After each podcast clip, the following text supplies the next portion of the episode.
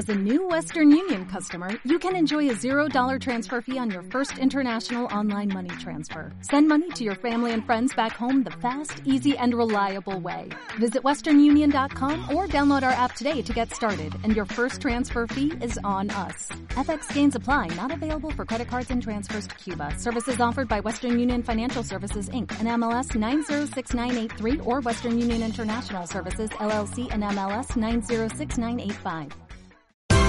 Esto es una producción de Mindalia Televisión y Mindalia Radio, audiovisuales sin ánimo de lucro de mindalia.com, para aportar conocimiento y crear conciencia. Mindalia.com, la primera red social de ayuda altruista a través del pensamiento. La primera sería por qué razón eh, las almas cuando están en esa época de tránsito muchas veces ayudan eh, incluso no solo dando consejos, sino librando de ciertas situaciones a las personas que seguimos aquí, ¿no? Que si es por alguna extraña clase de, que tienen que ayudar o porque se sienten todavía dependientes de que tienen una labor que hacer. Y luego, referente a esta pregunta, lo que le quiero preguntar a, Aldo, él, de las experiencias que ha tenido mediúnica sobre todo, si alguna vez le ha dado por hacer esta pregunta, o a vosotros, si alguna vez os ha dado por hacer esta pregunta a un espíritu del por qué, del por qué realmente nos están ayudando, por qué nos ayudan. O sea, en contacto directo, cuando entabléis contacto mediúnico con, con lo que es un espíritu, si alguna vez le habéis hecho esa pregunta por inquietud vuestra y se os ha contestado. Vamos a ver, no les hemos hecho nunca esa pregunta porque no es necesario. Claro. Primero, porque cuando los espíritus se van, cuando nuestros seres queridos se van y llegan al otro lado y se tranquilizan y se esclarecen y comprenden la situación y les autorizan, nos ayudan constantemente más de lo que nos imaginamos. Más de lo que nos imaginamos. Pero para eso hay que estar tranquila, sin llorar, con ánimo, con alegría. Claro que nos ayudan y mucho. De la misma forma que tú ahora mismo ayudas a tu amigo, a tu familia, ¿por qué no les vas a ayudar cuando te vayas? Si se quedan aquí. Y tienes ocasión. Y además tienes más visualización que ahora. Y sabes el por qué les está ocurriendo eso. ¿Puedes ayudar? Claro que siempre nos están ayudando. El hecho de que no lo notemos no significa nada. Significa que todavía estamos muy torpes porque la materia nos está obstaculizando muchas cosas, la visión, el oído, todo. Pero ellos ya no tienen la materia y les es más fácil y ven y comprenden más cosas y nos ayudan a veces nos dejan, porque saben que hemos de pasar por esa situación.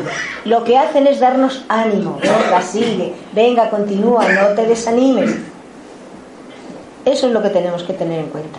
Siempre nos ayudan, pero nosotros somos los que tenemos que hacer el esfuerzo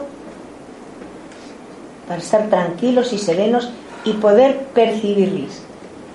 Ahora, contesta tu amigo. Me la tienes jurada, ¿eh? Que sí, es como dice María Jesús, eh, la ayuda en, en, este tipo de plano es como, como la de un buen amigo, como la de un padre, como la de una madre, o sea, te ven y ya ellos te ayudan, entonces no da pie a que tú pidas o preguntes por qué, porque además te llega de una manera desprendida en el sentido, como dice María Jesús, que ya no hay una atadura física para ellos, entonces van directo a la cuestión. Y muchas veces eh, como dice María Jesús, bien dicho también, tenemos que escuchar, porque muchas veces te dicen, te dan la ayuda de una manera tan clara y tan directa que tú dices, ah, no, no me estás ayudando. Pero, ¿por qué? Porque resulta que tú no quieres eh, comprender que realmente lo que, lo que, te están diciendo es muy claro. No te dan eh, pócimas mágicas, ni respuestas, ni hechizos, nada. Es, es tan claro que tú dices, es que me estás tocando demasiado aquí dentro y yo hacer eso como que no, aunque sabes qué es lo que necesitas. Entonces es muy directo, muy, muy directo. Pero es como, como María Jesús dice, es como un padre le puede decir a su hijo, como un amigo, de una manera muy suave, sin imponer y sobre todo haciendo que tú elijas y que tú uses esto para que tú decidas. Más preguntas por ahí. A ver. Ah. Venga, tú y luego. Sí, quería preguntaros. Eh, vamos a ver, eh, ya que la muerte es algo a lo que tenemos que estar, por supuesto, ya que aunque en Occidente no siempre hay un tabú con la muerte, pero lógicamente eh, eh, está aquí, nos va a tocar a nosotros y tenemos que ser conscientes de ello, nos va a tocar a nuestros seres más queridos. Entonces, la mejor forma de actuar de una persona a la que en cualquier momento se le muere un ser querido, o sea, nosotros como seres encarnados, ¿cuál es la mejor forma en la que podemos ayudar a un ser querido que desencarna? En lugar de hundirnos, llorarlo, en fin, ¿cuál, creéis que es la mejor forma para ayudar a, ese tránsito de ese ser querido? Mira, primero lo que deberíamos de pensar, como tú dices, todos nos vamos a ir, pero la muerte no existe. Es un paso. Se muere la materia, pero nuestro espíritu, nuestra alma, como tú quieres denominarlo, no se muere. Nosotros somos eternos, vamos a seguir igual. Entonces, si supiéramos eso todo, tuviéramos esa confianza, no tendríamos ese miedo, ni tendríamos esa, eso como tú dices, de, llorar porque se han ido. No, si están mejor, si es que allí no van a tener los problemas que aquí. Tú lo que tienes que hacer es orar por ellos, lo que te decían antes, María Jesús, el, mandarle la vibración de amor, es decir, estoy segura que te están ayudando otros, otros seres que están ahí antes que tú. Porque a nosotros en estas comunicaciones que tenemos nos vienen a decir, es que me ha recibido mi padre, es que me ha recibido mi abuelo, es que me ha recibido un tío mío. Fíjate qué bonito, ¿eh? que tú despiertes y tú encuentres otros seres que se han ido antes que, están esperando. Si esto tuviéramos esa certeza, no veríamos la muerte como la tenemos que ver. Porque la muerte es muy fea, pero lo que es fea es la materia, que cuando ves un ser muerto, a cualquiera hemos tenido, yo he tenido, por desgracia o por suerte, que estar al lado de, padres, de madre, de en fin. Y es horrible, pero sin embargo, tú en ese momento oras por ese ser que se está yendo, inclusive antes de que termine de irse. Y estás a su lado y le estás tranquilizando, estás diciendo no tengas preocupación, que te están esperando ten fe, pide ayuda cuando llegues al otro lado. Y no pasa nada, están ahí para eso. Esos otros seres que han ido antes, que son familiares. O sea, fíjate qué forma más tranquila de ver las cosas, no como aquí, que es que estamos asustados, es que me voy a morir, es que a ver cómo me voy a morir. No, piensa en actuar bien en esta encarnación, como decían ellos. Actúa lo mejor posible, sé la mejor persona posible porque así es la mejor forma que vas a tener ese tránsito, ese cambio. Pero algún, pero algún modus operandi específico. El modus operandi es mandarle su amor a ese ser que se ha ido. Para ayudar en el tránsito, Lo que te estoy diciendo. Hablarle, si estás en ese momento, hablarle al lado con tranquilidad.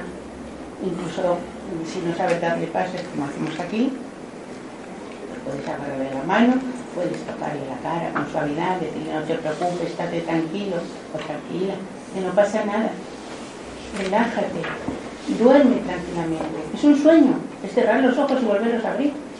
Y ese ser se va a ir tranquilamente. Y cuando ya ha pasado eso, cuando ya pasan días, tú te acuerdas de ese ser, te quieres decir, seguro que estás bien.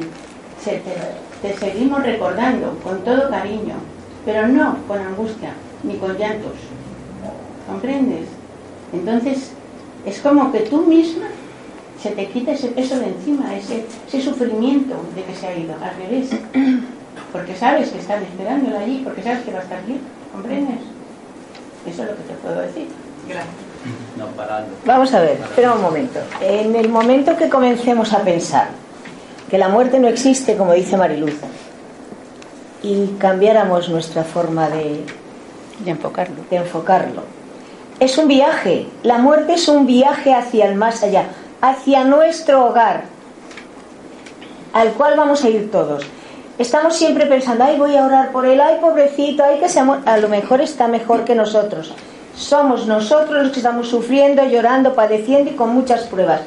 Y esa persona es feliz. Entonces, ¿por qué no lo enfocamos desde otro punto de vista? Se ha ido de viaje, ¿vale? Lo voy a ver pues dentro de un tiempo y lo voy a, encontrar y me va a recibir y vamos a volver a ser felices. Porque a lo mejor está mejor que nosotros. Está bien que oremos por ellos, está bien que no lloremos, pero a lo mejor los que estamos peor somos nosotros. Enfocarlo desde el punto de vista de que se ha ido de viaje, a un viaje largo. Y ya está. Y así no hay tanto dolor. Espera un momentito. Espera. Venga. Paralo, paralo. Ah, yo, yo de la reencarnación. no lo acabo de pillar, lo de la reencarnación. Porque no corres bastante. Entonces, vamos a ver. Eh, sobre todo por el yo me muero mañana, yo espero que esté mi padre recibiéndome. Mi padre el de ahora, mi padre, mi padre el de esta vida. Entonces, si dentro de no sé, un año, dentro de cuando sea, dicen, no, abuelita, tú de vuelta a casa, de vuelta aquí a la tierra, a lo que o sea, me tocaba verme a separar mi padre, me tiene que atender el SAMUR del otro lado. Tranquila, Eh, tranquila. no, no, lo que te quiero decir es que yo me parece, o sea, me- además no lo acabo de entender porque entonces los padres que haya tenido anteriormente, que bueno, a lo mejor me han querido igual que el que, el que he tenido en esta vida, los pobrecitos los tengo allí, o sea, no lo- de verdad, no es una pregunta capciosa, sino Sí, lo- no, sabes, es que es que hay una cosa, una cosa que a veces, una cosa que a veces, o sea, del mismo modo que tenemos esa, esa idea, por ejemplo, que tú, tú expones, también tenemos que tener una idea, o podemos considerar la, la posibilidad de que allí también sea distinta la manera en que pensemos porque nos enfrentamos a las emociones de forma distinta. O sea, no es lo mismo que, que lo veamos, que tú y yo estemos hablando de esto ahora aquí, que imagínate que estuviésemos allí. Hablar de eso allí con todo lo que supone estar allí. Con la apertura de mente que a ti te puede suponer el haberte dado cuenta que de repente ya no estás en el cuerpo que estás y sin embargo que estás ahí. Y darte, darte cuenta que puedes tener una mayor libertad o, no en algunas cosas, que tu, tu pensamiento se puede abrir más o no. Entonces todo eso puede condicionar mucho cómo se mueve todo allí. O sea, tú puedes pensar, mis padres allí, de repente me voy a separar de ellos porque voy a venir y ellos van a ponerse muy tristes. Pero es que quién sabe, igual ellos están contentísimos porque saben que tú estás avanzando y tú estás contentísima de verles allí y decir, oye, pues yo en la tierra no sabía que tú eras mi padre, no tenía ni idea y sin embargo me transmites tanto amor, me transmites tanto que yo voy a hacerlo. O sea, hay una realidad que igual no consideramos que está ahí, porque lo vemos desde los ojos de donde estamos ahora, desde donde estamos. O sea, para ti y para mí, por ejemplo, es que es un ejemplo un poco tonto, ¿vale? Pero que, por ejemplo, una persona oriental coma cucarachas nos parece una aberración y nos parece rarísimo. Y sin embargo, para ellos, que nosotros comamos cordero, les parece una locura también. gambas, las o gambas las gambas. que era para ellos era Entonces, si esos detalles que aparentemente son ridículos se aplican aquí en la Tierra, imagínate lo que puede suponer un cambio de estado y, con lo que, y lo que nos sugiere a nuestra mente, a nuestra conciencia, toda esa apertura. O sea, me quieres decir es que puedo encontrar de otro lado a, a tres padres, ponte. O sea, mi padre de esta vida. O a tu familia espiritual. o a alguien que ha hecho Tu familia de, espiritual, mi, de mi anterior. Quiero decir, lo que, es decir mi- la idea del otro lado, yo tenía siempre la idea de que te reúnes con tu familia, con la abuela, con, o sea, que te reúnes con tu familia. Te puedes reunir con, con seres queridos de la familia, sí pueden reunirse contigo. No es que vaya con recibo que te vas a encontrar todo el clan, no.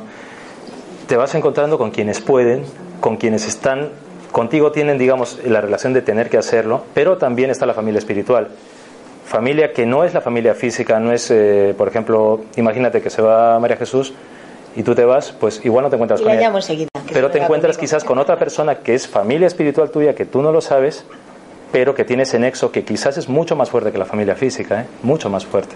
Quizás. Te, te iba a poner, a poner que le pusieras lo de, lo de la obra de teatro, porque en el libro de Lazos de Amor de Brian Weiss, después de, de siglos, se encuentra con su padre y ahora es su marido. O sea, los personajes, los personajes cambian. Vamos a ver, tenemos que pensar una cosa. ¿Por qué? ¿Cuándo nos.? Vamos a ver, los padres siempre. Los padres siempre suelen esperar a los hijos. Pero eh, eh, no es tan fácil. Mirad, somos como los actores de un teatro. Hay un teatro nacional, ¿no? Y siempre es la misma compañía. Hoy somos marido y mujer, mañana seremos hijos, pasado seremos la chacha y el sirviente. Según la. En cada vida tenemos un papel diferente, pero siempre los mismos o parecidos actores. Somos como actores, pero eso no quiere decir que cuando llegues allí te, vas a enco- te vayas a encontrar cuatro padres, cuatro madres y muchos otros hermanos. No, te vas a encontrar un grupo de amigos que hemos sido familia, que hemos convivido juntos y en cada existencia hemos representado un papel diferente. Pero al llegar allí no nos vemos como padres, sino como hermanos superiores, que ya lo decía, todos somos hermanos. Así que vamos a enfocarlo primero, cuando tú te vayas para allá, Tu papi y tu mami estarán allí esperándote. Y como yo soy más mayor, me iré antes y también estaré. Todos vamos a estar esperándote. Así que tú no llores, ni sufras, ni te agobies. Todos tranquilos, porque nos esperamos. Estamos juntos, planificamos una nueva vida juntos y aprendemos aquello que aquí hemos fallado o que no nos ha dado tiempo. Eh, ah, sí. Uh, para Mariluz. No, bueno, eh, lo que, eso es lo que acaba de decir, siempre lo he pensado así, lo he visto así, porque un autor eh, no sospechoso de ser espírita, lo había dicho, de Shakespeare, lo dijo claramente con esas mismas palabras. La vida es un escenario y cada cual tenemos que representar un papel. Lógicamente después representamos todos, todos los Depende de y cuando, Exacto. Y cuando representemos todos los papeles que tengamos que representar, ahí es cuando... Hayamos pasado por todas las interpretaciones. Exactamente, exactamente. Pero eh, lo que dijo hoy, hoy María Jesús eh, tiene toda la razón del mundo, lógicamente el sufrimiento no nos conduce a nada, las lágrimas, o sea, es al contrario, es retener uh, al, espíritu y es uh, hacer sufrir al, al espíritu. Pero uh, el conocimiento, inclusive la cuasi certeza de que hay una, una, una vida posterior, que la vida continúa, a veces no es suficiente porque somos humanos. Entonces, las emociones humanas, aunque sepas que están mejor que tú, lo sientes y te puedes, te puedes inclusive derrumbar, porque muchas veces es un sentimiento muy complejo y contradictorio, pero sufrimos por nosotros más que por la persona que se fue. Es que, Dani, hay una cosa importante cuando, cuando hablamos de esto, y creo que esto es, creo que es para todos, eh, porque a todos nos pasa, eh, cuando alguien que queremos se nos va, obviamente sentimos el dolor y lo tenemos que manifestar. Lo que no podemos hacer es decir, no, no, no hay, no hay, porque es una parte nuestra y es una parte también de la comprensión de lo que significa ese tránsito. O sea, tenemos que sentir ese dolor, tenemos que, porque es una manera de enfrentarnos, entre comillas, a ese dolor y a darnos cuenta que hay algo nuevo. Pero no quedarnos en ello. Claro, pero no podemos enquistarnos en ello también. Eso y saber es, que claro. es inevitable, claro, que, va, claro. que si llega antes o después, uh -huh. pero va, va, tiene que venir, claro, porque es parte del proceso. Claro. Dani, desde que nacemos estamos muriendo. Empezamos a morir. Uh -huh. no, Sí, bueno, yo quería decir respecto a eso que entiendo que cuando una persona, cuando una persona se va, una persona querida se nos va, aunque sea un animal, eh, lo que sentimos es la pérdida y la ausencia de esa persona. Claro. Eso le llamamos duelo, es normal, tiene un proceso, se lleva mejor. Pero lo que quería comentar respecto a lo que decía ella antes es que creo que en el libro de Michael Newton, que es un psiquiatra americano, que también por medio de la hipnosis él eh, avanzó en este tema y aprendió eh, lo que era la reencarnación, por lo que le comentaban los pacientes y demás. En un momento dado alguien comenta ese tema y le dicen que, claro, si cuando yo vaya para allá, mi abuela querida ya ha vuelto, no la voy a encontrar. Y entonces esta persona en trance le decía que siempre se queda una chispa de vida en el otro lado. Siempre hay una chispa de vida. Aunque seguiremos interactuando aquí por los papeles en la obra que nos toque. Y que ella tendría también la oportunidad de acudir en ese instante allí para, claro. para dar testimonio. Yo quería decir una cosa. Eh, escucho muchas dudas. Muchas. Eh, me acuerda lo mismo que son dudas que yo tuve. Y hay que venir el jueves para hacer preguntas, estudiar y luego no entra de. Luego volver a hacer mi experiencia. Luego volvía hacia la misma pregunta, ellos me aguantaban y luego un poquito me esclarecía, luego volvía. O sea que parecen mecanismos, me, me llamaste a la mente, a la memoria esto, que uno no entiende, hasta que luego poco a poco lo vas como, ¿no? Como... Asumiendo. Sí, asumiendo poco a poco. Porque claro, a, a veces todavía hago una pregunta, me contestan, la entiendo, parece que la entiendo, pero empieza a parecer que no entendí nada. Y vuelvo a preguntar. Y ellos me explican otra vez, como me aguantan, no sé. O sea que hay que... Mmm, a veces uno tiene la suerte de entenderlo ya y se queda. A veces no, hay que estudiarlo, leerlo. El jueves, chicos, veis el jueves. Ahí. Preguntas por ahí, venga. Muy bien, Gema, venga. Para Mariluz, venga. Pues partiendo de la base que la muerte física no, no, es, eh, no, es, no existe como tal, sino que es una oportunidad para evolucionar desde el plano intelecto-moral, para crecer y para poder progresar, para ir trabajando en esta vida mm, que nos han dado, que nos han dado lo máximo posible, si una persona está trabajando para su progreso y llega al mundo espiritual, ¿qué ocurre? ¿Sigue trabajando allí, progresando, esperando una nueva reencarnación? ¿Está ayudando? Eh, me gustaría que un poco los tres me explicaran esta dinámica. Bueno, la muerte física de la materia existe. No existe la muerte del espíritu o alma. No, no, eso lo sé, pero me refiero a qué ocurre. Ya, pero es que ha dicho la muerte física. ya, la muerte física. Entonces, como tú dices, Emma, cuando llegamos al otro lado, depende de la situación en que lleguemos, depende de la evolución que lleguemos, porque cada uno tenemos una evolución distinta. Entonces, si tú aquí no te has preocupado de nada, no vas a llegar allí para ponerte a ayudar a los demás, porque es que lo primero que tienes que hacer es darte cuenta dónde estás. Y eso cuesta tiempo, según nos dicen. ¿eh? Porque claro, aquí tampoco te has preocupado de saberlo. Tú ahora ya te has preocupado de saber, de tener conocimiento aquí.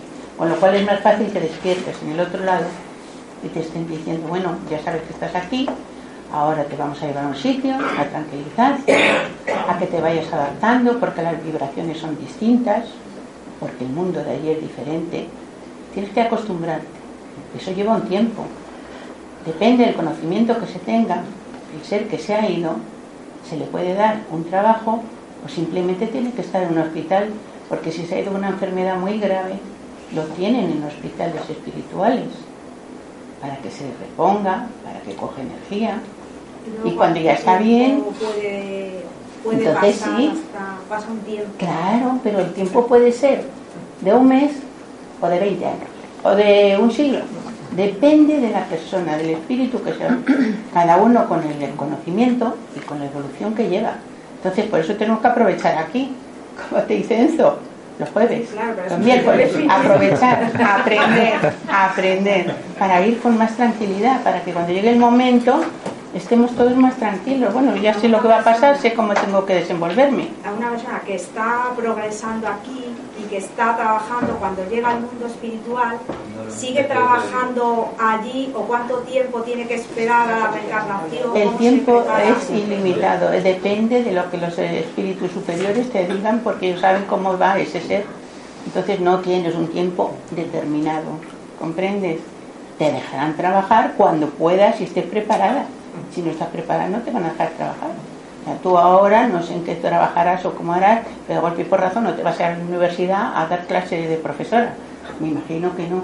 O sea, yo tampoco. O sea, que cada uno con la preparación que tenemos en el otro lado, que es lo que nosotros llamamos todo el conocimiento, es lo importante que hemos adquirido. Y la forma de ser que hemos tenido, no solo el conocimiento.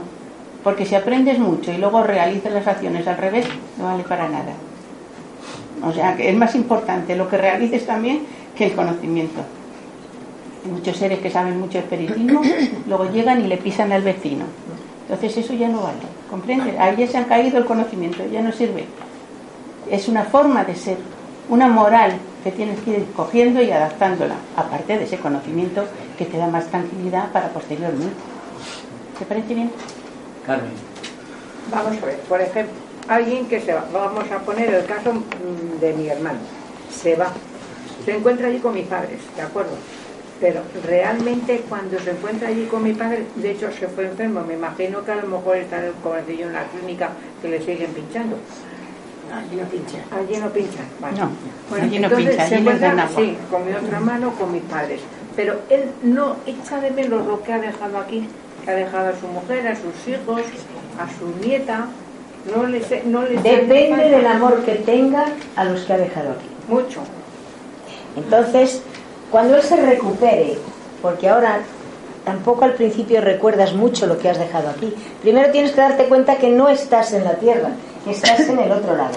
Cuando ya ha pasado un tiempo y te han esclarecido la situación, puedes comenzar a echar de menos a los que aquí has dejado. Bien. Cuando, eh, cuando aprendes un poquito, cuando te han esclarecido todo, puedes comenzar a pedir autorización para ayudarles. Pero es lo que decíamos al principio. Es que los que aquí quedan, a lo mejor estamos sufriendo mucho, pero allí lo ven desde otro punto de vista. Sigue, tranquila, que no pasa nada, tienes que pasar por ello, es una lección que tienes que aprender. Lo que hacen es darnos ánimo, pero no nos van a quitar el problema. El problema es nuestro. Nosotros tenemos que solucionarlo con ayuda de ellos. Mira, esto es como si tú tienes una herida. No es lo mismo tenerle ahí como me duele la mano, ay, qué herida tengo más grande, pero no te das nada. Pero resulta que viene Mariluz y me da una cremita que es un bálsamo. Ay, qué bien me encuentro, qué bien me sienta. Yo sigo teniendo la herida, pero ya no me duele. Pues eso hacen ellos. Seguimos pasando la prueba, pero no nos duele tanto porque ellos desde el otro lado nos están dando ánimo, nos están dando serenidad. Y es ese bálsamo que nos están poniendo en la herida. ¿Comprendes? Tú no te preocupes que todo irá bien. cuando desencarnamos tenemos un proceso de perturbación. Me gustaría que nos explicarais, ¿en todas las personas es igual? Eh, no, no, no es igual. Aunque todos, en una manera u otra, tenemos ese, ese periodo. El periodo de perturbación es como, al pasar de un estado al otro, eh, es como, yo siempre lo digo, es como cuando sabemos que vamos a una ciudad, sabemos que nos vamos a ir a una ciudad. En el caso, por ejemplo, que sabemos que hay otra vida, que los que creemos y, sentimos que hay otra vida. Anestesia. Eso, como la anestesia. O la anestesia, por ejemplo, despertar y decir, ¿dónde estoy? Por mucho que uno sabe que ha sido operado, por mucho que uno sabe que le han puesto anestesia, se siente como desubicado. Pues es igual. En algunos casos es igual. En algunos casos eh, es más complicado, sobre todo si ha habido muchos apegos materiales, si ha sido una persona muy, muy apegada a lo físico, que no ha tenido ningún tipo de creencia respecto a estas cosas, a que había otra, otra vida. Le cuesta, le choca, sobre todo porque es como una descarga, no saber dónde está, no saber si es él mismo, no saber si está soñando, no saber si es una pesadilla. Entonces son grados distintos. Es cierto que a menos cuanto menos apego puedes tener a lo material, cuanto más tienes una conciencia trascendente, por llamarlo de algún modo, puedes sentir menos ese choque, pero aún así siempre sentirás un poquito esa sensación como de de repente bajar del avión y decir dónde estoy. Pero luego vas reconociendo cosas, tu propia naturaleza que se va preparando aquí, aquí es donde nos vamos preparando para que luego allí tengamos también sensaciones físicas dentro del espectro espiritual. Ya nos, cuando llegamos allí, con esas sensaciones que nos hemos estado preparando, como que van aflorando, esas, esas pequeñas pistas que, hemos estado trabajando desde aquí. Entonces nos vamos dando cuenta poquito a poco. Pero obviamente, si es una persona que no ha estado así, que es una persona que ha estado con la cabeza completamente cerrada, pues allí tiene unas descargas y le cuesta un poco más. O sea, que cada persona lo vive de una manera diferente. Claro, porque en, en el mundo de los espíritus, eh, cada circunstancia es tan amplia como cuantos seres somos. Igual que aquí. Igual que aquí. Somos tantos y tantos y cada circunstancia es única, distinta, cada circunstancia es especial, diferente. Hablando de muerte, lo habéis concretado. Decís allí, el mundo espiritual, el que pasa con el cielo, el infierno y el purgatorio. déjala, déjala. Cuente ella. Anda, Mariluz, dale. Pasa, ¿qué te he hecho yo? Vamos a ver. Dale, dale, toma, toma. Por algo sana, por algo sana. Bueno, ¿Tú te acuerdas ya, ya sabéis que hasta el Papa ha ¿Te dicho que el infierno no existe. O sea, que ya está la religión católica está admitiendo que no es un sitio geográfico. Aquí tenemos el infierno, es un sitio mental nuestro, cuando estamos haciendo daño, cuando estamos sufriendo. Pero eso no existe en el otro lado. En el otro lado existe distintos grados de evolución que cada uno tiene que estar en su peldaño, en su parcela, en, en, llamémoslo así, en su escalón. Y claro, si no lo has hecho bien, lo pasas mal, ¿eh? Lo pasas bastante mal. Porque estás mm, en ambiente oscuro, un ambiente con sufrimiento, un ambiente con ruidos, un ambiente que te están diciendo muchas cosas y no ves quién te lo está diciendo por todo el daño que has hecho. Pero si tú eres un ser normal, que estás bien, lo normal es que vayas a un lugar tranquilo, volvemos a lo mismo, si has terminado en el tránsito tener una enfermedad, te llevan a un hospital, te curan allí y después a seguir la vida. O sea que eso de la caldera de Pedro Botero no existe. Nada. Gracias a Dios podemos estar tranquilos. Si tienes aquí, el peor sufrimiento lo tienes aquí en la Ese, tierra. ese es el metro, el vagón del metro, el esa pasar es la caldera. enfermedades, el, el pasar todo el daño que nos hacen o que nos hacemos unos a otros, la falta de comprensión, la falta de amor, la falta de amor, que no tenemos para con los que están al lado, empezando por las familias, por los amigos, por los conocidos. Ahí es donde tenemos el problema, ahí es donde tenemos el aprendizaje y ahí es donde no nos damos cuenta que déjame, que voy yo, ahora vas tú. Eso es lo peor que puede ocurrir, porque mientras que no aprendamos las lecciones que el Maestro Jesús nos dijo, el resto no sirve para nada, por mucho conocimiento espiritual que se tenga. Vamos a ver. Hay, hay, algo especial. Lo dice el Papa, vaya, todo el mundo lo cree, lo cree. Lo dice la Iglesia Católica, fantástico, no existe el infierno. Vamos a ver, los espiritistas lo sabemos desde que Cardé nos lo dijo hace muchos años, que el infierno, el purgatorio, no existe. El cielo, el cielo es un espacio, es el universo. Y en este universo hay infinidad de moradas. En la casa de mi padre hay muchas moradas son esferas, son planetas habitados por espíritus. Y depende, como decía Mariluz, del nivel que tengamos, no solo aquí, sino allí. Vamos a ir al lugar más apropiado, a un lugar hermoso, a un lugar horroroso. Depende, depende de nosotros nada más. No precisamos que nadie venga a decírnoslo. Ya nos lo han dicho los espíritus hace muchos años. Todos los espiritistas sabíamos que el cielo, que en el cielo no existe el infierno y el purgatorio. Eso lo tenemos aquí. Hoy qué día maravilloso he tenido. Ay, qué día más malo, por Dios. Tengo infierno, cielo, purgatorio en el mismo día. En el mismo día. Entonces, ¿de qué nos quejamos? Todo eso son pruebas que tenemos que pasar, pero las vamos a pasar con ganas, con entusiasmo, lo vamos a pasar. Muchas de las pruebas no son pruebas. Los hechos que nos ocurren a lo largo del día, muchos de, de ellos que creemos, ay, qué prueba más dura tengo, no, son hechos que nosotros hemos cometido mal y estamos pagando las consecuencias. Pero no nos lo han mandado los espíritus, ni mucho menos. Lo que ocurre es que tenemos la mala costumbre de decir, ay, qué espíritus, qué cosas me ponen en la vida. No, no vamos a analizarnos nosotros y hacer las cosas bien. Y en lugar de, ay, que me ayude mi ángel guardián. No, hombre, que tiene otras cosas que hacer.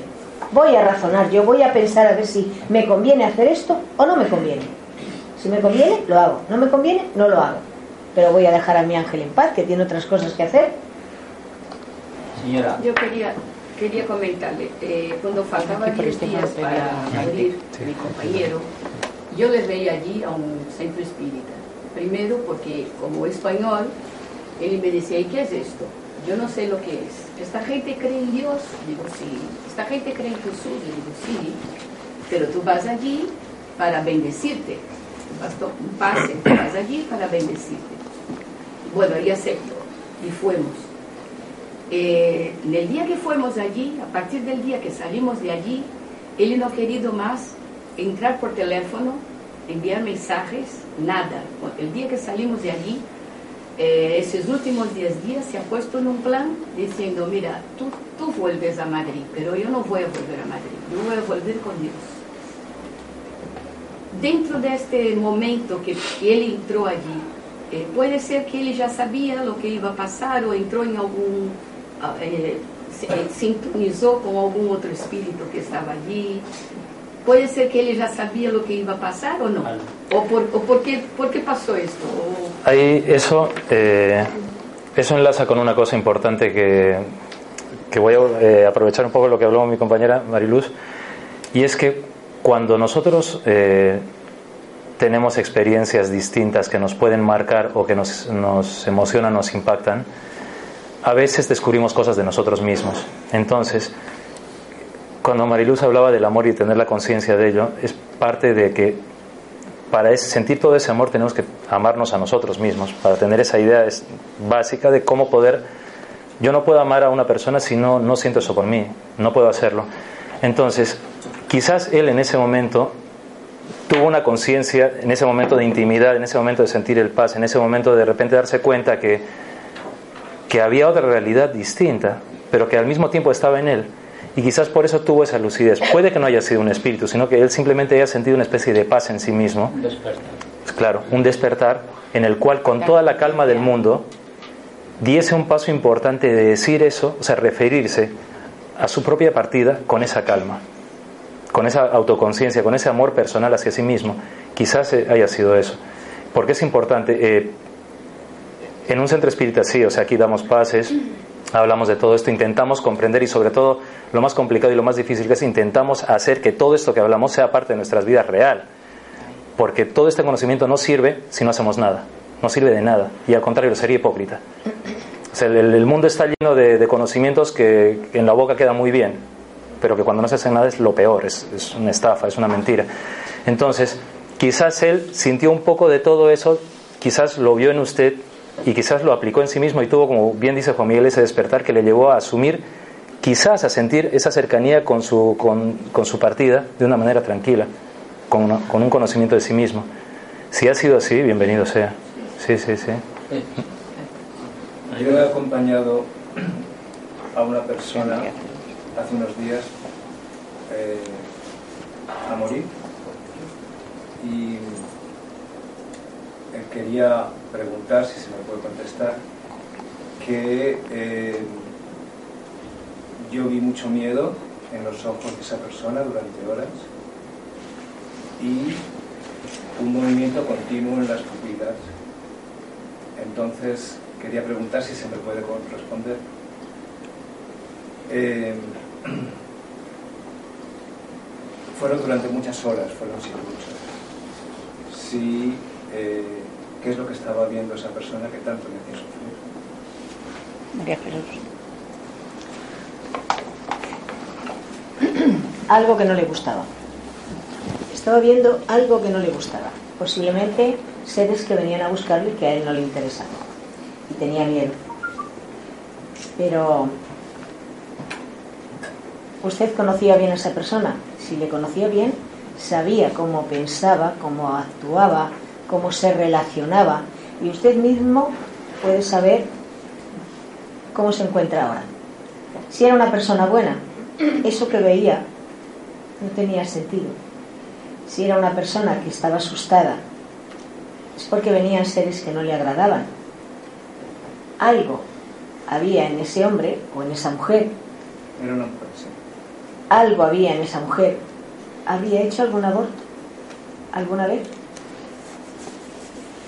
Porque a lo mejor era una buena persona, pero quizá tuvo un aborto o quizá varios. Y entonces vienen a buscarla aquellos espíritus que ella no permitió que nacieran. Eso no quiere decir que sea una mala persona y vaya a ir al otro lado a un lugar terrible. Ella estaba viendo algo que no le gustaba. Por eso movía las pupilas, por eso tenía cara de incomodidad, de miedo, pero todo eso se soluciona, como decía antes, con el bálsamo de la herida. Usted piensa en ella, mándela pensamientos de amor, de recuerdos bonitos, si usted tenía relación con ella o amistad o lo que sea. Recuerde los momentos más bonitos de la vida con esa persona.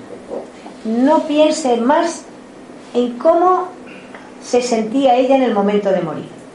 No, pues cuando eran jóvenes, jovencitos, o un día que fueron al cine y se divirtieron mucho, o otro día que pasearon por un parque y miraban los pájaros, cosas bellas, porque usted le está mandando vibraciones y energías que esa persona necesita. El otro día hablábamos del aborto. Tanta culpa tiene el hombre como la mujer a la mujer la practican el aborto, pero ¿quién ha sido el que ha decidido abortar? ¿El hombre o la mujer? Quizá tampoco tenía nada que ver el aborto, pero hay que reconocer que estamos rodeados de espíritus constantemente, buenos y negativos. Si somos una buena persona, también tenemos espíritus negativos al lado.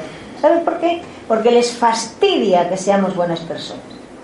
Si somos personas negativas, les encanta estar a nuestro lado y chincharnos y tratar de que hagamos lo que ellos quieren. Por lo tanto, si queremos vivir tranquilos, vamos a cambiar nuestra forma de pensar y de sentir. Ah, no, yo ya no pienso así. Ahora he cambiado, soy diferente y no haré lo que me estáis diciendo. Ya no, yo, yo lo quiero decir, esta persona era mi madre y yo no tengo conocimiento de haber tenido nunca. No lo sé, si lo tuvo, pero no, yo no tengo ningún conocimiento. No importa. Entonces, Posiblemente estuvo viendo a sus seres queridos que a lo mejor veía cosas que no la gustaban. Pero no se preocupe, las madres, salvo raras excepciones que tiran a los hijos por los contenedores, las madres tienen mucho amor en su alma. Y con el amor de ser madre se salvan muchos problemas que hayamos tenido en vidas pasadas. Posiblemente su mamá estaba tan adelantada que estaba viendo cosas que hizo antes y era lo que la impedía estar tranquila. Pero no se preocupe. Solo con el amor de una madre hacia un hijo se cubre todo lo, lo inimaginable. Es el amor más grande que existe en el mundo es el de una madre hacia un hijo, no el de un padre. Porque al padre le dicen, mira, este es tu hijo. A la madre no. A la madre cuando le ponen el niño encima es parte suya. Y ese amor que siente es lo más grande, lo más grande que hay en el mundo. Y solo con ese amor ya es suficiente. Quería, quería contar una cosilla, si, si puede ser. Eh, nuevamente vuelvo, vuelvo a decir un poco lo que dije hace un momento. Eh, si te puedo tutear. Sí. Eh, si tu madre partió, recuerda a tu madre como siempre la has recordado, no como la mujer que estaba en la cama. Es importante eso. Ahora, eh, no, si yo no tengo, yo no tengo ningún resentimiento ni ningún resquemor. Sí, no, pero sobre todo, claro, sí, claro. Puede ocurrir, puede ocurrir. También hay, hay momentos en que quizás la persona está siente ese, esa, como lo, que hablamos de la perturbación, que previamente tiene un momento de lucidez en el cual puede pensar qué va a pasar, dónde voy, qué me va a ocurrir, o me estoy muriendo. O sea, tener la conciencia de decir, es que me estoy muriendo, en este momento me estoy muriendo. Puede haber cosas físicas también. Muchas veces en los trances de muerte el cuerpo reacciona de determinadas maneras porque hay desajustes nerviosos. Entonces la, las, las, articulaciones, las pupilas, eh, se saliva más. Son cosas que ocurren también. Pero también puede ser, como dice María Jesús, que haya estado viendo cosas que no le gustasen o teniendo la conciencia absoluta de que en ese momento se iba. ¿Sabes? Puede ser eso también. Pero en todo caso, si ella estuviese mal en este momento, ya lo habrías notado. Ya lo habrías notado. ¿Cuánto tiempo hace? Hace 12 días. Ya habrías notado alguna cosa, alguna cosa ahí. ¿Estuvo muy enferma o, o murió por, por edad, porque ya era mayor?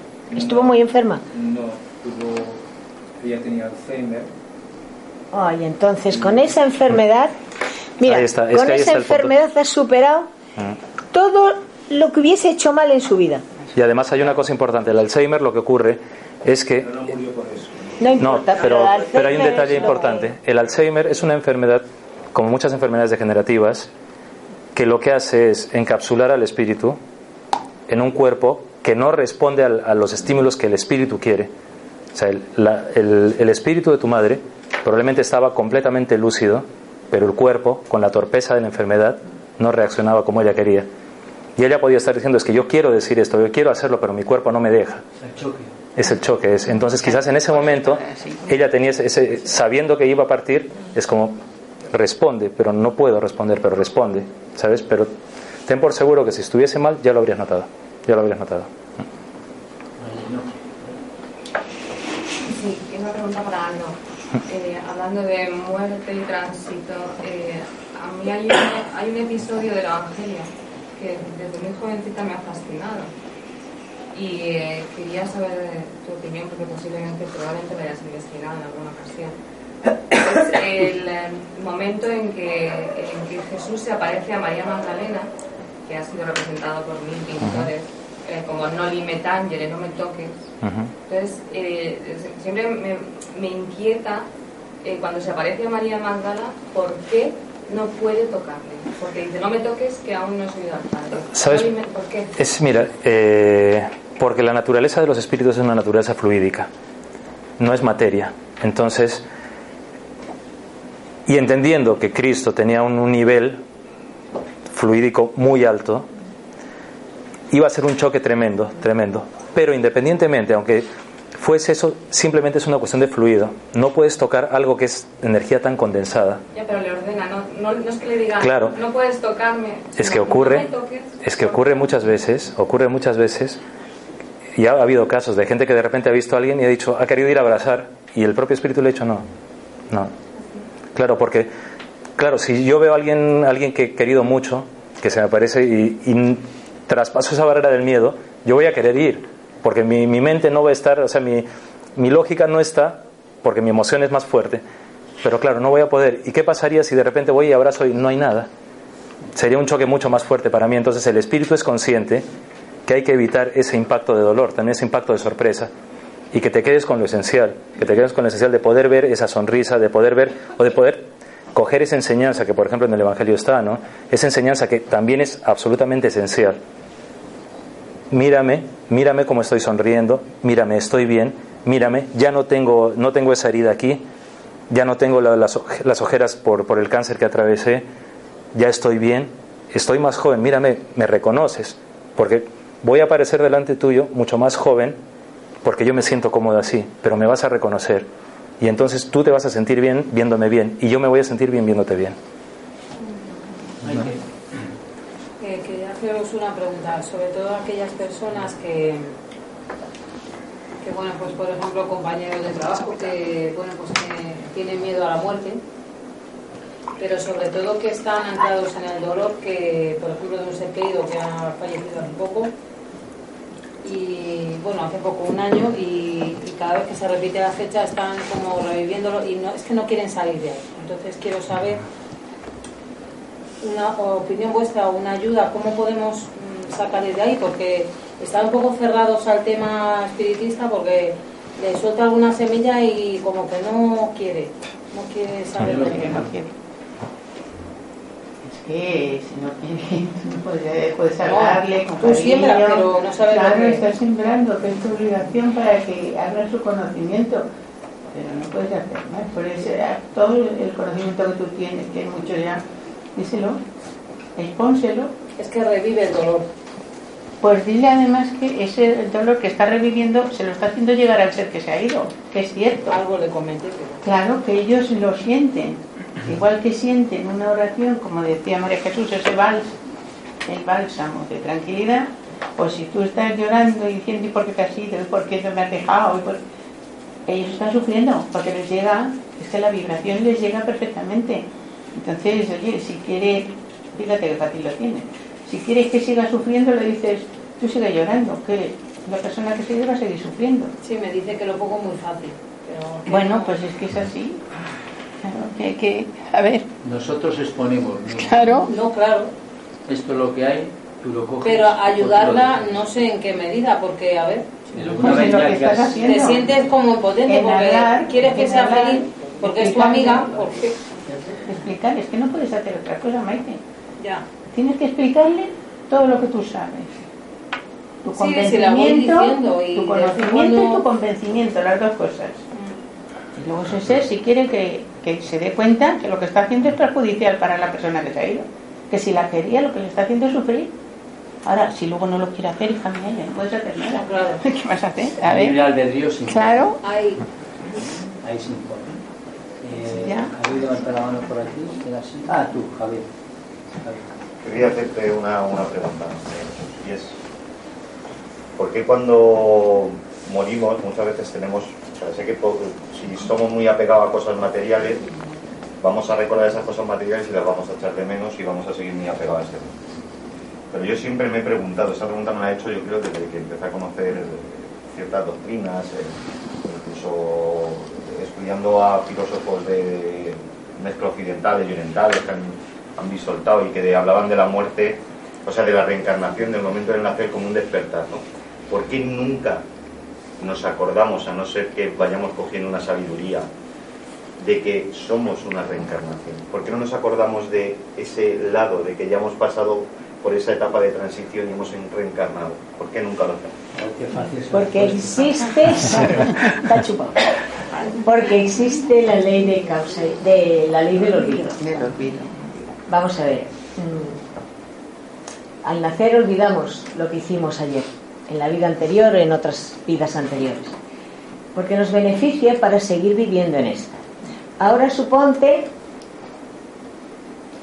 que resulta que tú eres muy amigo de Aldo, ahora sois muy amigos, estáis encantados de la vida. ¿Qué fuisteis ayer? ¿Enemigos? ¿Le quitaste la novia o te la quitó él a ti? ¿O erais dos señoras que os peleabais por el mismo hombre? Y cualquiera sabe lo que os hicisteis. Y teníais un odio mortal. Ahora venís a quereros, a amaros, a ser amigos. Como no lo recuerdas, eres tu amigo. ¡Ay, mi amigo Aldo, cuánto le quiero! Ahora piensa, si te viniese una chispita y recordases lo que te hizo o lo que tú le hiciste a él, ¿qué pasaría? Renacería el odio de nuevo y la prueba no habría sido superada. Todas las pruebas negativas de vidas pasadas se superan con amor. Y las pruebas más difíciles se tienen los padres con los hijos. Los amores más duros del pasado y los odios más grandes del pasado los superamos ahora con amor, con ese hijo que tanto amamos y que no nos lo toque nadie y que somos capaces de todo. ¿Y ayer qué fuimos? enemigos profundos. Pero tenemos que poner el amor por delante de todo.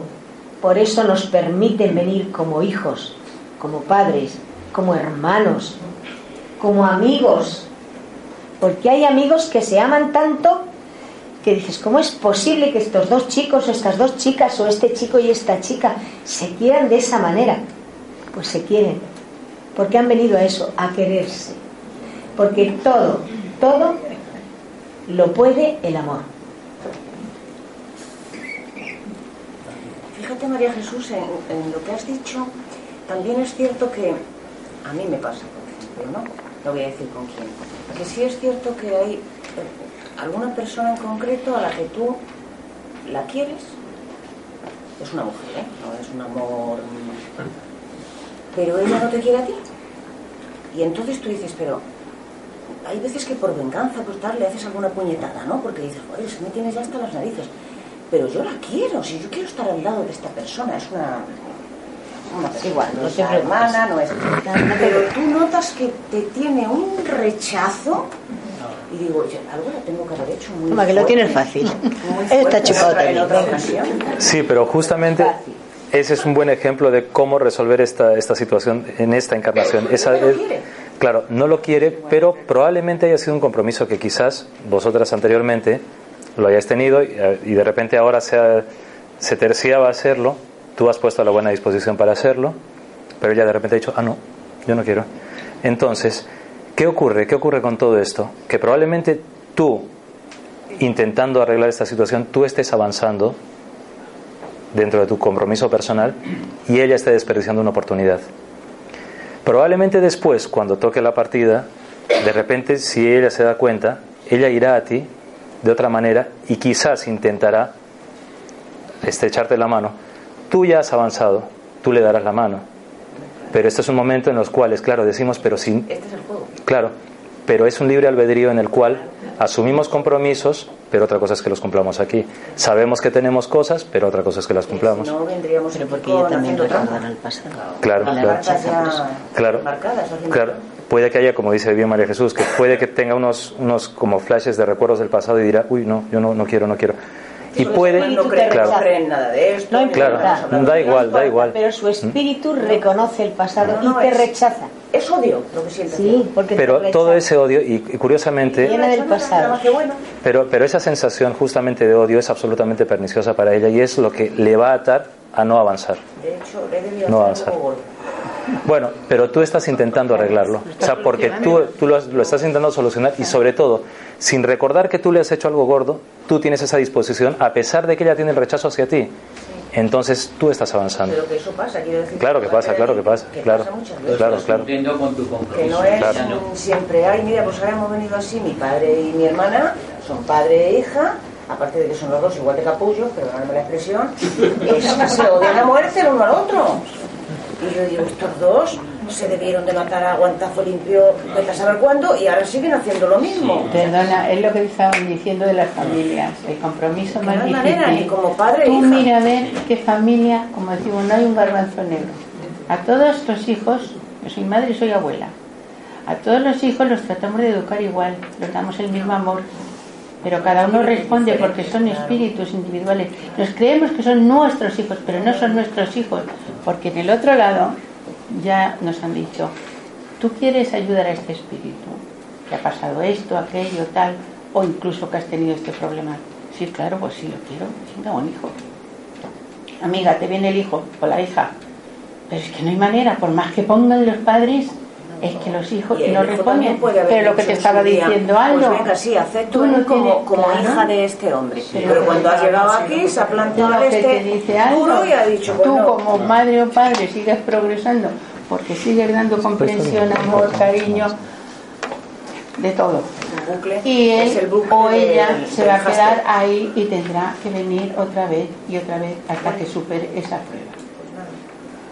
Por ahí. Hola, mira, en un, no sé si se me entiende, en un congreso espírita que, que se hizo, un, espírita dijo que a la hora de la muerte, es un señor que es hijo de un señor que aquí, a la hora de la muerte pues se desconecta uno de tres centros. El primero en el centro del ombligo, pues después en el centro del corazón y después en el cerebral, lo último. Luego el cordón de plata, etc. Y yo digo que siempre había pensado yo que era así, morirse de la pin, hasta luego, pero que eso lleva un proceso muy largo yo yo quería saber si eso es doloroso. Porque a mí lo que me ate- aterroriza es el dolor físico. Yo me digo, la morfina, porque morfina. Como o sea, todos. antes, antiguamente, antes no había morfina ni hospitales nada. La gente se moría en su casa. Entonces esa gente moría con dolor, sin dolor, ¿cómo va esto? Vamos a ver, querida, el tránsito no duele, duele la materia. Aquí nos duele todo, nos duele la cabeza, nos duele el ombligo, nos duelen los pies, tenemos enfermedades, nos duele todo. Pero en el momento que dicen mm, que te vienes hacia acá y te estás despegando de la materia, ya no duele nada. Pero sigues vivo, porque yo Sigues vivo, pero no te duele nada. No te duele nada. Tú puedes estar desprendiéndote, puedes estar lo que tú quieras. Pero cuando llegas allí, no te duele nada. No, si no es cuando llegas allí, es cuando, te estás desprendiendo. estás No, centros. ya no duele, porque ya te están sacando de la materia. Y poco a poco, además no sales tú porque tú quieras. Hay, como en todas partes, como en los hospitales, que hay un grupo de médicos y de enfermeras que son los que se ocupan de atender al paciente, cuando uno está a punto de partir hay un grupo de espíritus que son los que vienen para ayudarnos a desprendernos de la materia. Esa es la cuestión. Pero ya no te duele nada, te vas desprendiendo y va dejando de doler, va dejando de doler, hasta que te han sacado, hasta que ya estás fuera de la materia, ya no duele nada. Ahora luego lo que tú tardes en despertar en el otro lado es otra historia. Entonces, ¿por qué ponen morfina últimamente a mucha gente? Porque no te has ido todavía, porque está el espíritu dentro. Porque aunque estés anestesiado, el espíritu está contigo. Y te ponen morfina para que no te duela. Pero es un problema, mira. Pero es la materia, no la que duele. No, no, es la materia la que duele, no el espíritu. Vamos a ver, las Es- moléculas, las moléculas. Miguel.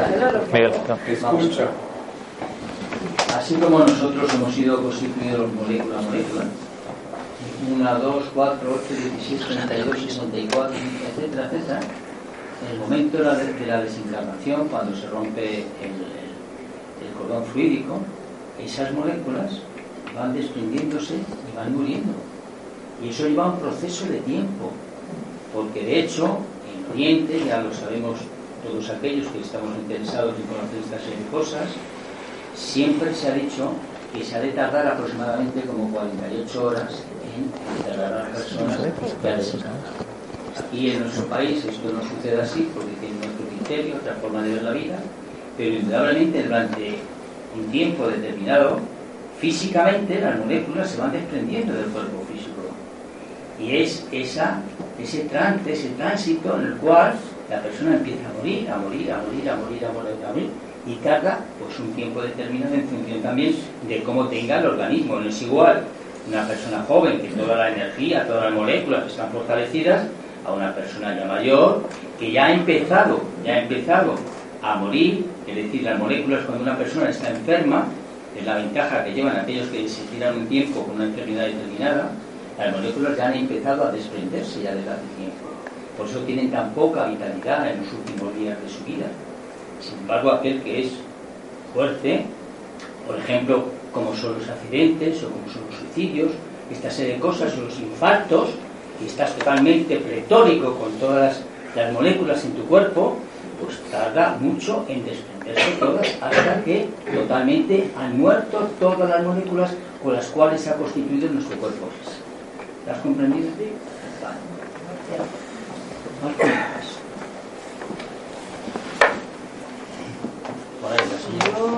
quería preguntar qué pensáis de las personas que hacen regresiones, metodología, y, y ven lo que han sido sus vidas. Puede ser una paja mental que se hace o puede ser realidad o cómo va a ser. Depende. Las, las regresiones, las, regresiones, a ver, primero como en todo, eh, en, todos los campos de las, del humanismo, digamos por llamarlo de algún modo, hay que tener mucho cuidado, porque el mundo está lleno, como está lleno de mediums, de videntes, también está lleno de, hipnólogos y está, está, lleno de mucha gente que juega con materia muy peligrosa. Eh, primero, ¿por qué? Porque el, grave problema de, las regresiones eh, es que al trabajar en el terreno del subconsciente, eh, se tiene que tener muy en cuenta de que la gente pone mucho de sí. Entonces, una buena regresión no se hace obviamente en un plato de televisión, no se hace de, de modo circense, no se puede hacer de modo masivo, porque lo que sale ahí básicamente es la sugestión. Hay que tener mucho cuidado. Por eso es que muchas regresiones, qué curioso que hay pocos panaderos, ha habido pocos carpinteros, sin embargo ha habido reinas, mandatarios, generales eh, y, hasta, hasta apóstoles, vírgenes, de muchos nombres las vírgenes, eh, que ya me dirás. Entonces hay que tener mucho cuidado con eso, porque en realidad también hay un problema. Eh, en esta casa, por ejemplo, tenemos en algunas ocasiones algunos invitados que practican hipnosis de manera clínica y, obviamente ellos lo dicen, ¿no? que el, grave problema con todo esto es que lo primero que salta es lo que uno quiere ser o de lo que uno carece. Entonces, claro, si a mí se me hipnotiza, pues yo voy a ser un general. Lo primero que sale, un general. Eh, pero no se escarba en el subconsciente y no se puede porque tampoco hay, una cosa importante. En las regresiones, como en todo, ocurre si la persona quiere. No existe esa magia en la cual se llega al punto de yo te voy a hipnotizar y vas a hacer lo que quieras, no hay que tener mucho cuidado con todo eso, mucho, mucho cuidado, porque además, generalmente muchas veces también eh, lo que se ve es que tanta regresión, tanta regresión, en realidad es un miedo a afrontar un presente. Ese es un gran miedo a afrontar. O sea, prefiero apoyarme en lo que he podido ser, imaginarme un gran pasado para no encarar mi presente. Y a veces pasa eso. Yo quiero añadir que estos psicólogos clínicos que utilizan la, la hipnosis precisamente para solucionar traumas, fobias, etcétera, etcétera, eh, normalmente tardan como de 15 a 20 sesiones en que empiece a aparecer aquello que verdaderamente es lo necesario revelar.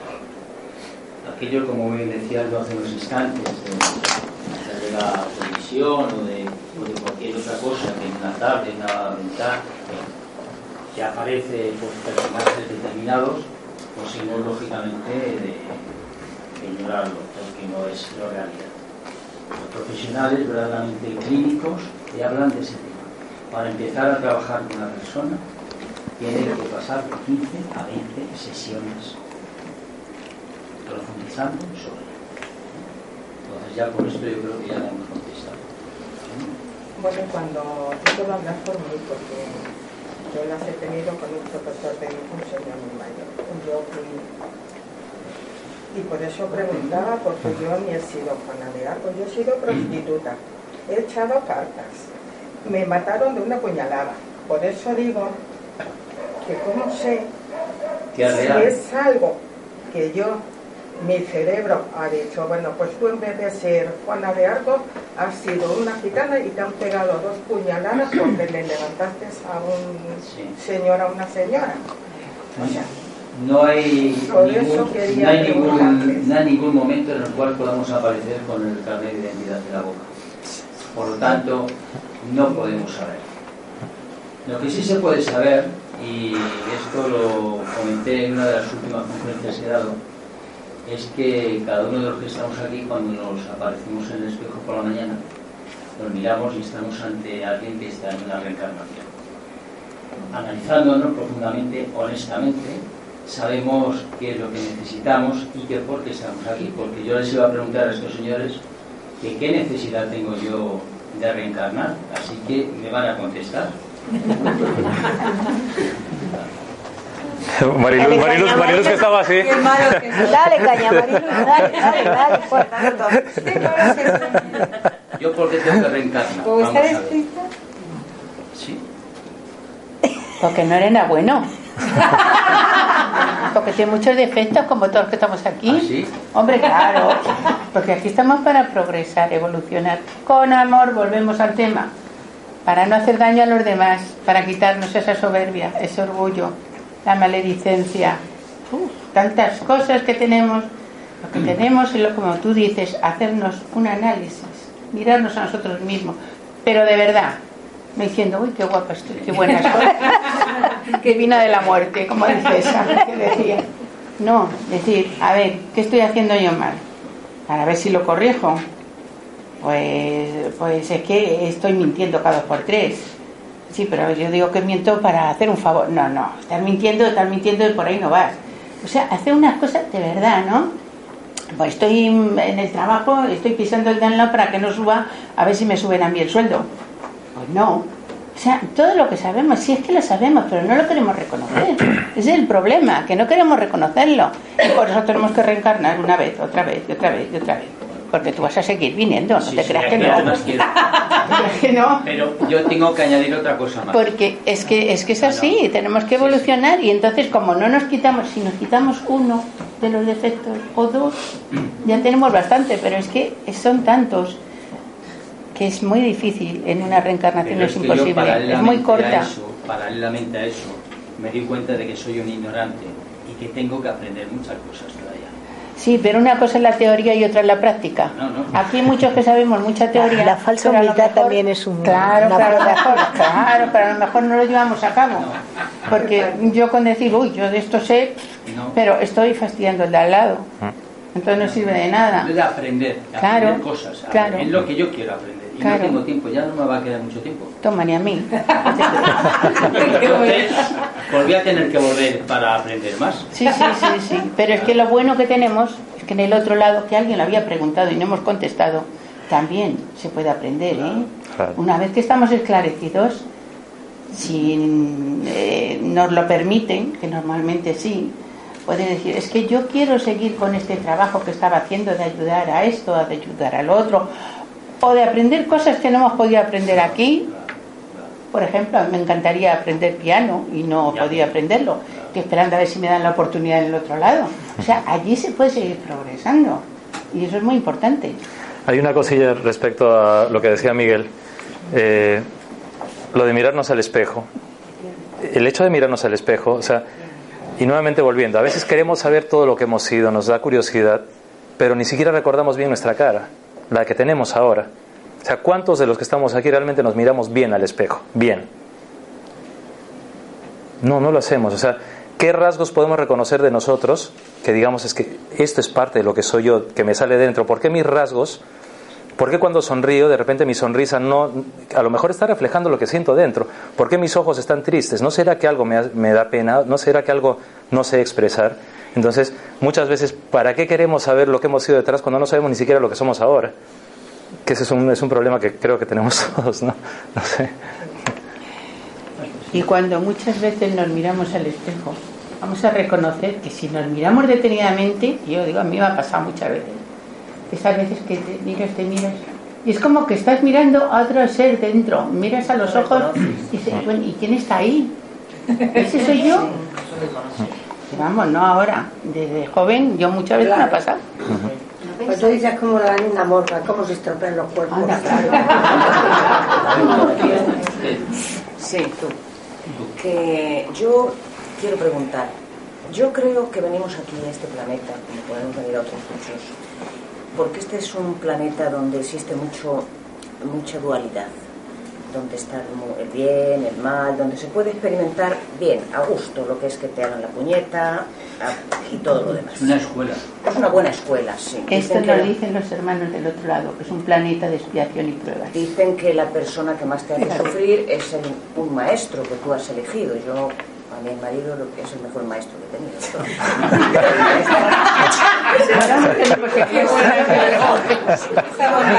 no tenemos nuestra El mejor de todos. Probablemente lo mejor de él también. Entonces, ¿esto es así? Claro que es así, por supuesto. Vamos a ver, no, no pienses tanto que, que te va a hacer que me, se me van a revolver. Venimos de lo planetas. que no quiero venir más aquí. Yo sí. No sé si quieres. Yo sí. Venimos de planetas No me inferiores. remedio. Venimos de planetas inferiores peores que este. Pero hemos evolucionado un poquito. No es tan malo este planeta. Los hay El peores. planeta no, la sociedad.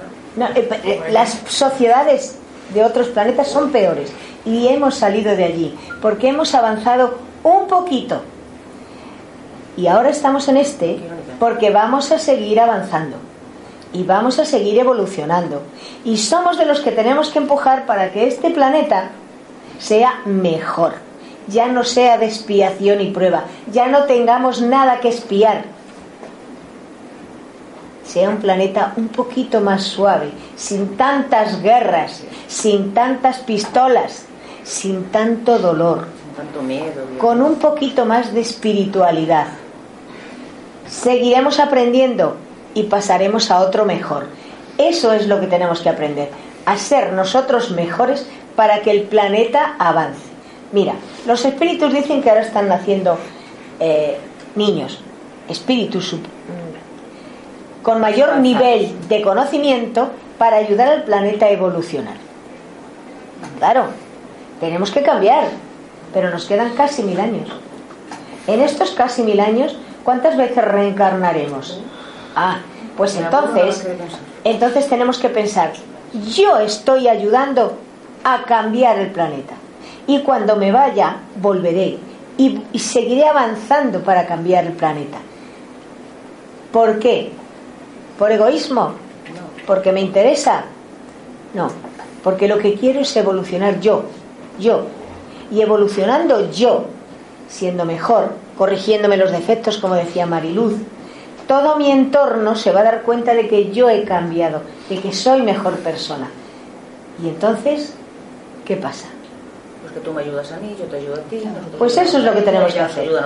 Y los que no quieran ayudarnos será siempre su problema. No avanzan, es tu problema, quédate ahí y ya veremos. Pero yo sigo avanzando. Yo sigo avanzando, que a eso venimos, a ser mejores. Pero no por el hecho de estar todo el día rezando, ay, qué buena soy, Dios mío, ay, qué buena soy. No, ayudando a los demás, teniendo más tolerancia, más comprensión, siendo más sinceros, poniendo menos las zancadillas, como decía Mariluz. Es la mejor forma que tenemos de ayudarnos. Pero no esperar a que tú me hagas algo bueno para yo devolvértelo, eso no nos sirve. Yo te haré todo el bien que puedas. Que tú no te das cuenta, es tu problema, no el mío. Tu problema, no el mío. Yo seguiré ayudándote en lo que pueda. Pero claro, llega un momento, como tú decías, que tampoco te puedes dejar pisar, porque una cosa es ser hermano y otra cosa es ser primo. Y llega un momento en que le vas a decir, mira, perdona, hasta aquí. Quise ayudarte, no te has dejado, vete por allí, que yo me voy por este otro Tienes lado. que querer tú más que nadie para Claro. querer Claro, es que si tú no te quieres, no puedes querer a los demás. No puedes dar lo que no tienes. Y tener en cuenta que los espíritus dicen que lo único que existe en el mundo que no se agota por mucho que gastes es el amor. El dinero se gasta, lo- todo se gasta, la paciencia se gasta, todo, pero el amor no, porque es un sentimiento que cuanto más das, más tienes.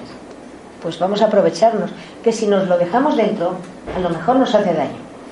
Vamos a sacarlo fuera y darlo a raudales como si fuesen lluvia de pétalos de flores.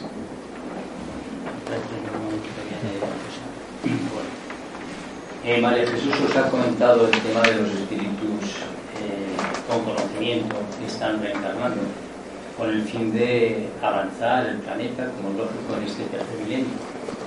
Pero ha obviado una cosa muy importante.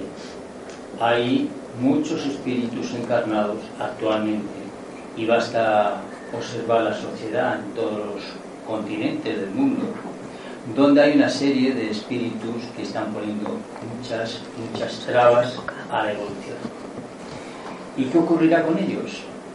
Pues el plan de, la espiritualidad estipula que todos aquellos que van a ir desencarnando, que se encuentran en esa tesitura, gobernantes, políticos, etcétera, etcétera, serán destinados a mundos inferiores, motivado lógicamente por su condicionamiento, motivado también por su comportamiento, motivado por su estado primitivo, porque ese estado primitivo es el que está frenando la evolución de este planeta. Por tanto, tenemos por un lado aquellos que están beneficiando o que van a beneficiar la evolución del planeta, con aquellos otros que serán apartados e enviados a mundos inferiores donde sin perder su capacidad, su conocimiento, su, estado, ellos tendrán que ayudar a evolucionar a esos mundos primitivos a donde irán destinados. Al igual que a nosotros, que hemos pasado de ser un mundo primitivo, la Tierra que lo ha sido, a ser un mundo de expiaciones y de pruebas, que vamos caminando hacia un mundo de regeneración. ¿Cuál es la diferencia entre un mundo de regeneración y un mundo de expiaciones y de pruebas? Pues que ahora si nos analizamos vemos muy claramente que el sufrimiento es lo que predomina, lógicamente, al ser humano. Las alegrías, la felicidad es un margen muy pequeño. En un mundo de regeneración, las tornas se, se vuelven y las personas serán mucho más espirituales que lo que son ahora, menos materialistas, por lo tanto, la armonía del planeta será una armonía mucho más exitosa de la que. Es lo que yo quería aclarar. La última y terminamos. Te tocó. Sí, pero me estoy haciendo, estoy haciendo un, pequeño lío. Vamos antes, habéis, eh, efectivamente, ni el cielo ni el infierno purgatorio son sitios físicos, pero yo soy católica y nadie me ha enseñado eso. Me ha enseñado que son planos espirituales yo cuando muera no voy al fondo, al medio de la tierra, que es un sitio que tiene un magma y que sale del polo volcanes, sino que iría a donde me juzguen por el amor y iría a donde me toque eh, según haya sido.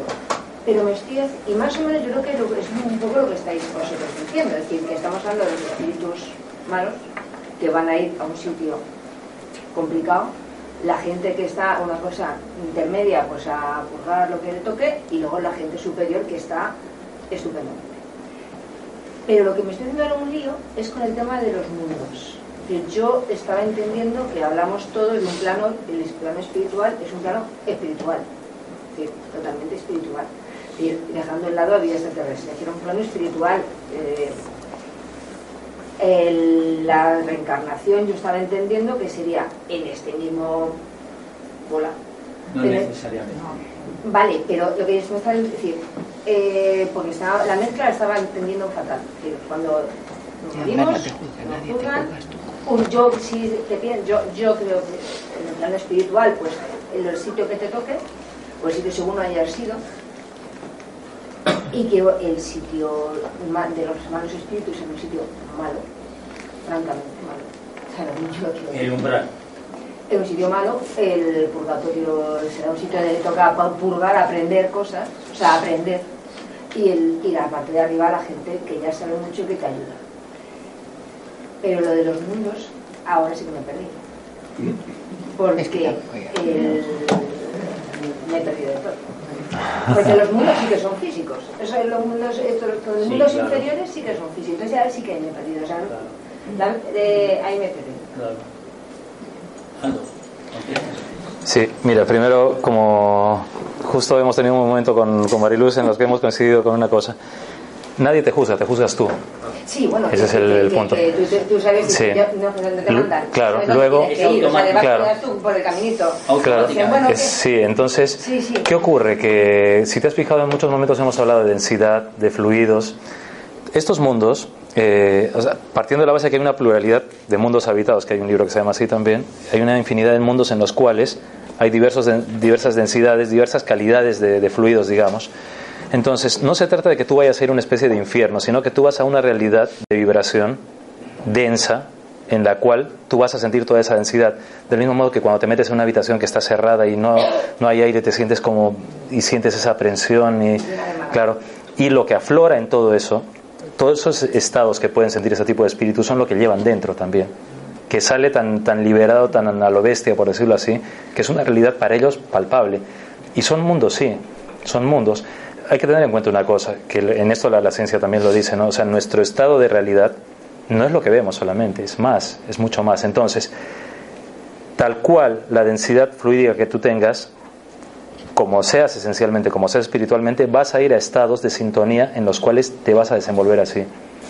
Pero también hay una cosa, si tú tienes un estado de vibración, un estado de densidad malo, por llamarlo de algún modo, te vas a encontrar con unos estados así y te va a aflorar todo eso que tú tienes, tus fantasmas, tus miedos, tus diablos, tus infiernos, todo eso te va a salir y te vas a encontrar en algo que es físico, que es físico, que es físico, porque nuestra vibración, nuestra densidad es física, es física. Y están ahí. Y ya no estoy hablando de mundos extraterrestres porque... Quítame el miedo que me la estás agobiando. no, no, pero, pero, además hay una cosa. En los mundos, la palabra extraterrestre, la palabra extraterrestre en el espiritismo no funciona tanto porque son todos los mundos. O sea, nosotros decimos extraterrestre porque somos terrestres, pero hay mucho más, están ahí, están en todo lado, mundos que, que son inimaginables tal cual espíritus hay en el universo, tal cual espíritus somos en el cosmos. ¿Sabes? Entonces, pero todo el juicio lo haces tú. Y tu análisis lo haces tú. Claro, pero el espíritu superior no va a venir con esa idea preconcebida de las religiones, a decirle, porque tú has hecho esto. No, no, no. no. No, no hay, es una cosa muy natural en la cual lo primero que te va a saltar es todo lo que tú has vivido, porque llega un momento en el cual te sale tanto que lo vas a ver. Entonces tú te vas a convertir en el, juicio, tú te vas a convertir en, esos estados de personales. Puede, puede ser un agobio, pero, ah, bueno, ves, ves, hay otro mundo que está al lado de ella. Entonces, no sé, o sea, puede ser, está ahí, está ahí. Pero no tengas miedo ni, ni te preocupes, porque además hay una cosa. La ventaja de todo esto, de saberlo, es que podemos imaginar. Y si imaginamos, podemos crear también. Y si podemos crear, podemos estar cerca de las cosas.